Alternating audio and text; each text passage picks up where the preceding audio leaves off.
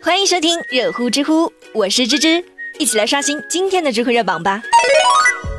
知乎热榜第一名，你是怎么看待大衣哥朱之文的家门被村民踹开这件事情的？知乎热度两千一百四十七万。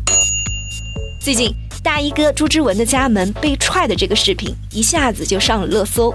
一名戴着墨镜的男子呢，是在大家的怂恿下踹坏了朱之文家的大门，还得意洋洋地说：“没事儿，没事儿，他不敢管我的。”不久之后呢，大衣哥也是面色尴尬地出现在大家的面前，陪大家一起照相。周围不断的有人跟他说：“算了算了。”自从大衣哥在星光大道出名之后呢，他的麻烦就没有断过，像什么被村民借钱不还呐，围追堵截直播他的吃喝拉撒呀，那这种事情是太多太多了。其实大衣哥呢没少为村里捐钱做善事，最开始呢是捐了五十万给村里修了条路，后面呢又拿出了一百四十万建了幼儿园、健身中心，解决了村里的用电和灌溉问题。可是还是有很多村民不满意，甚至把他修路的路碑给破坏了。有网友就说了，朱之文呢是很善良。但是善良，他应该是有原则、有底线的。人家都已经完全影响了你的生活，践踏了你的尊严了，你这还是一脸的和气，考虑乡里乡亲的关系，这也太好欺负了吧？这让芝芝呢想起了几年前央视记者柴静讲的一个故事。他说自己在很多年前呢采访过一个人，这个人在火车上呢买了一瓶一块五毛钱的水，然后他问列车员要发票，列车员乐了说：“我们火车上自古就没有发票。”然后呢，这个人就把铁道部告上了法庭。他就说，人们在强大的力量面前呢，总是习惯性的选择服从。但是呢，今天如果我们放弃了这一块五毛钱的发票，明天我们就有可能被迫的放弃我们的独立权、财产权和生命的安全。权利如果不用来争取的话，权利就是一张纸。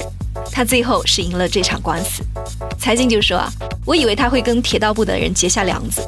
结果有一次，他上火车后就买了一份饭，然后列车长呢是亲自的把这份饭端到了他的面前，说：“你是现在要发票呢，还是待会儿我把他送过来？”财经就问他：“你是靠什么赢得尊重啊？”他就说：“我靠为我的权利所做的斗争。”当然，在某种程度上呢，铁道部人员的素质跟这些找大衣哥麻烦的村民是没有可比性的。但是我想说的是，我们时常想要做个温柔善良的人。但善良的背后，应该有保护自己和身边人的意志。很多人说，在这件事情上，朱之文是要承担很大的责任的，因为他的性格偏软弱一些，或者说他平时在村子里的形象就是一个傻大个儿。乞丐呢是不会嫉妒亿万富翁的，只会嫉妒比他收入更高的乞丐。所以，当他有成就，当他有钱的时候啊，人们立马就会觉得，凭什么是他？大家之前不都是农民吗？在这种不平衡的心理下呢？一些村民就会一边把朱之文当作祭主，像寄生虫一样的吸着他的血，一边又嫉妒他、羞辱他，对他进行各种各样的伤害。我们不得不承认，人的劣根性是存在的。但是，难道我的善良就能够成为你欺负我的原因吗？所以，从表面上看呢，这个事情是朱之文大哥的善良造成的，实际上是这个村的整体的环境的影响，因为他们对于礼貌、对于最基本的尊重是完全没有概念的。或者说，他们的概念呢，仅仅是停留在教育小朋友吃饭要吃干净，教育他们不要浪费粮食这个层面上，而并没有意识到尊重别人的重要性。当然，这也从另一个层面上反映了当前我国新农村建设还有很多需要完善的地方。毕竟，经济基础决定上层建筑，因此，对于农业生产加大投入，提高农民的教育水平，加快经济发展才是根本。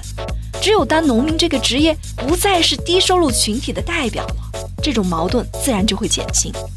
很多人都建议朱之文从老家搬走，朱之文只回答了四个字：故土难离。我很能理解大衣哥的这种乡土情节，毕竟生活了大半辈子的故乡，早就已经习惯，也很难割舍。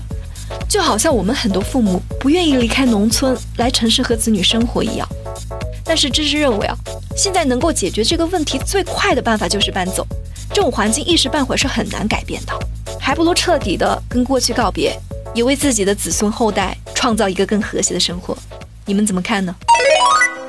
知乎热榜第二名，如何看待孩子不认真上网课被妈妈拖进大海？说只是吓唬吓唬孩子。知乎热度八百五十七万。四月十五号，葫芦市的一年轻的女子呢，就拉着一名十岁左右的女孩往海里面走。四名民警呢是手拉着手，然后把母女呢拉回了岸边。后来民警也是了解到，这个母亲呢是因为女儿上网课期间的学习问题，一时想不开，想要带她到海里面去吓唬吓唬她。有网友就说了：“我真的是太能够理解家长照顾孩子、辅导孩子学习的难处和心情了。但是这种恐吓教育，我是坚决反对的。”和成绩相比，心理健康才是更加重要的。学习这个事情本身就是很多人都不愿意去做的，因为他的心理反馈周期实在是太长了，就跟减肥一样，是需要几个月以后才能够知道结果的，这就很难持续的获得成就感。我们要做的是多鼓励孩子，让孩子真正的对学习产生兴趣。